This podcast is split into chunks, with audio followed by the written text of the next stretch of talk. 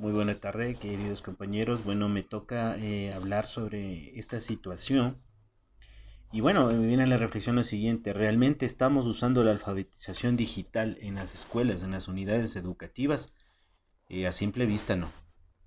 El aprendizaje sobre el uso de tecnologías va más allá de conocer cómo funciona una computadora y sus programas básicos. Se realizará a través de enseñanza de otras materias en escuelas y en colegios públicos.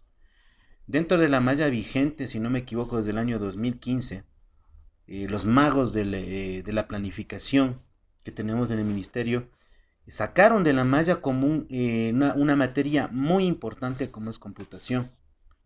Si hubiésemos seguido con esta malla eh, hablando sobre computación, hubiéramos potenciado a tal nivel que los chicos en este instante no hubiesen tenido problemas tan sencillos como los que se han presentado.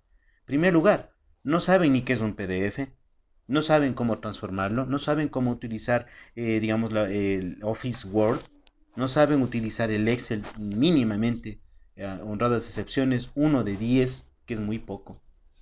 ¿Sí? Y obviamente también no van de la mano a lo que acorde a lo que está pasando en la tecnología. Hoy es muy importante aprender a manejar, aprender a investigar. Tenemos inteligencia, programas en base de inteligencia artificial que les puede facilitar enormemente el proceso de enseñanza-aprendizaje, pero simplemente no lo saben utilizar. Cosa contraria, que ellos para cargar, descargar, buscar, descargar y obviamente poder utilizar eh, digamos, los famosos programas para juegos en línea, ellos están al día. Y son cosas mucho más complejas, pero en algo tan sencillo nos hemos dado cuenta que sencilla, que en, este país, sí, cometieron un error muy grave. ¿Cuál fue? Haber quitado computación. Debieron haber potenciado esa, esa asignatura a todo nivel para que los niños obviamente puedan desenvolverse. Es algo digital y, bueno, y me viene a la cabeza que recuerdo que uno de los magos de la, planificación nos dijeron, pero si la computación es nada más que eso.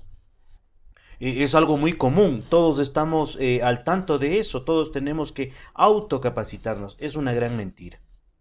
Nosotros necesitamos siempre una guía, una idea fresca de profesores que obviamente vayan a la par con la tecnología actual.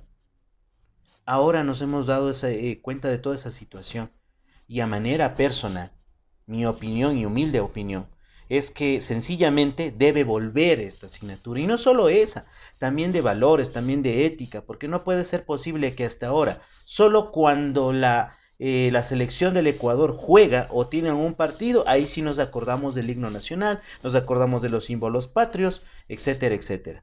Son cosas tan sencillas que no tenemos amor de ser ecuatorianos. Sí, y felicito a muchos jóvenes, he tenido el placer de tener estudiantes míos, hay estudiantes míos que quizás la chispa que yo les puse alguna vez en alguna clase, a pesar que mi especialidad es ciencias naturales, eh, manejo, yo pienso que manejo un 80% de lo que es la tecnología para trabajar para enseñanza-aprendizaje, pero aún me falta aprender un montón más.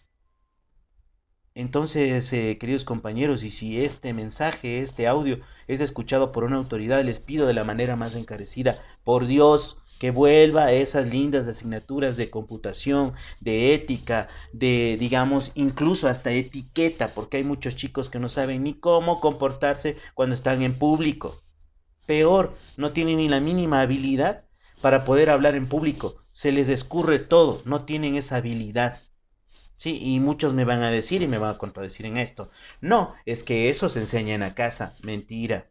Nosotros también como educadores tenemos la obligación de enseñarles a defenderse solos, a defenderse totalmente de esta sociedad tan agresiva, que si ellos no tienen bien puesto todo lo demás y no tenemos, digamos, esa fuerza para, transmitir a nuestros estudiantes, sí, sencillamente va a seguir pasando lo que ha pasado.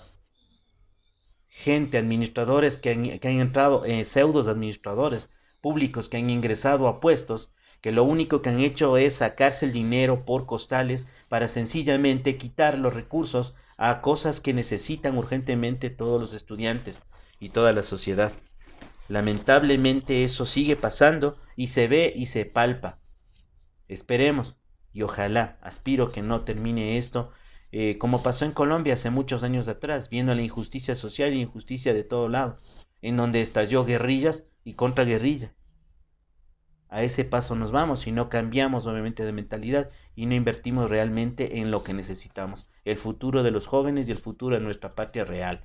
Pero de gente que vaya a trabajar, que se ponga más que la camiseta, que sepa de valores y sepa valorar al país y trabajar para el país.